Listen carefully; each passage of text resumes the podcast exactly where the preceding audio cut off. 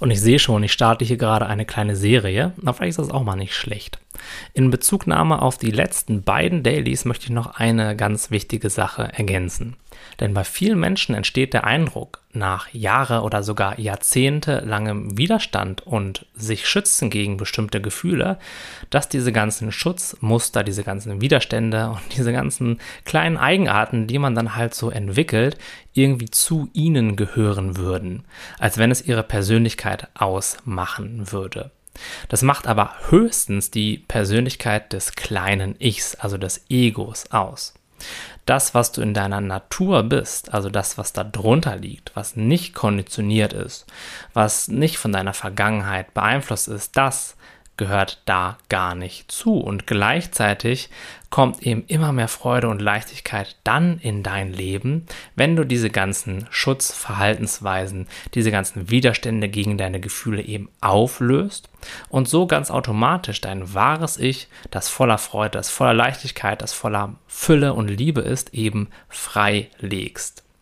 Und es geht bei dieser ganzen Arbeit darum, wenn wir sagen, hey, fühl deine Gefühle, lass deine Gefühle los, gib ihnen Raum, leiste keinen Widerstand, eben genau um diese eine Sache.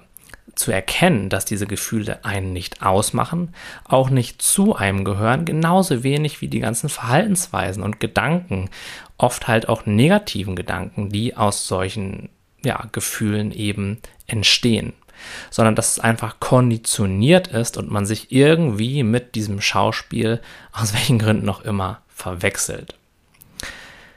Und aus diesem Grunde ist es eben so wichtig, sich diesen Dingen zu widmen, sie zu durchfühlen, sie loszulassen und sich so diesem wahren Ich eben wieder zu nähern.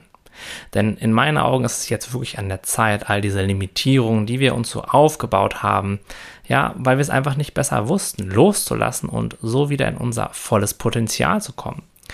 Und ja, indem du dich eben Schritt für Schritt diesen alten, unterdrückten, unangenehmen Gefühlen wieder zuwendest, indem du deine ganzen Widerstände dagegen erkennst und dann eben auch überwindest, ähm, desto näher kommst du den Ganzen. Und ähm, ja, so wirst du dann eben auch frei und du kennst dann irgendwann, dass es eigentlich nichts gibt, was dich wirklich einschränkt. Dass all das eben nur Gedanken waren, eine gewisse Illusion, ein gewisses Bild von dem, was du glaubtest zu sein, was du glaubtest zu verdienen, was du glaubtest zu können oder nicht zu können. Das Ganze, wenn man sich es ganz genau anschaut, hat eben viel weniger Substanz, als es so wirkt, wenn man eben gerade noch voll in der Identifikation drin ist.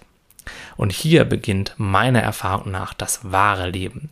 Denn hier kannst du dann anfangen, wirklich authentisch zu sein. Hier bist du frei, das zu tun, was du tun willst.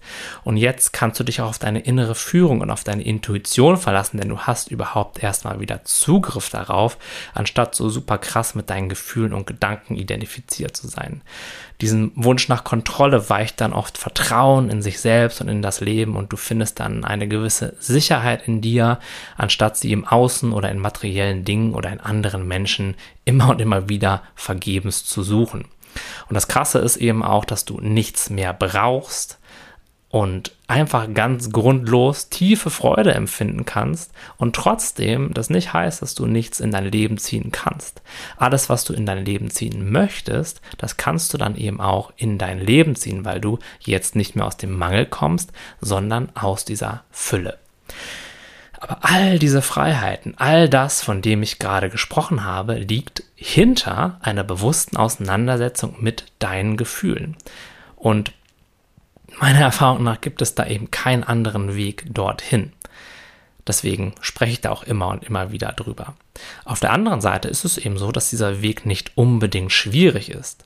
Er ist an sich betrachtet total simpel und linear. Wir müssen ihn eben nur gehen und diese ganzen kleinen Stolperfallen wie innerer Widerstand, wie Identifikation mit dem Denker eben auch erkennen für das, was es ist, nämlich nicht die Realität, sondern einfach nur etwas, was gerade in deinem Bewusstsein passiert, was aber nicht wirklich zu dir gehört und was dir auf keinen Fall in deinem Leben weiterhilft.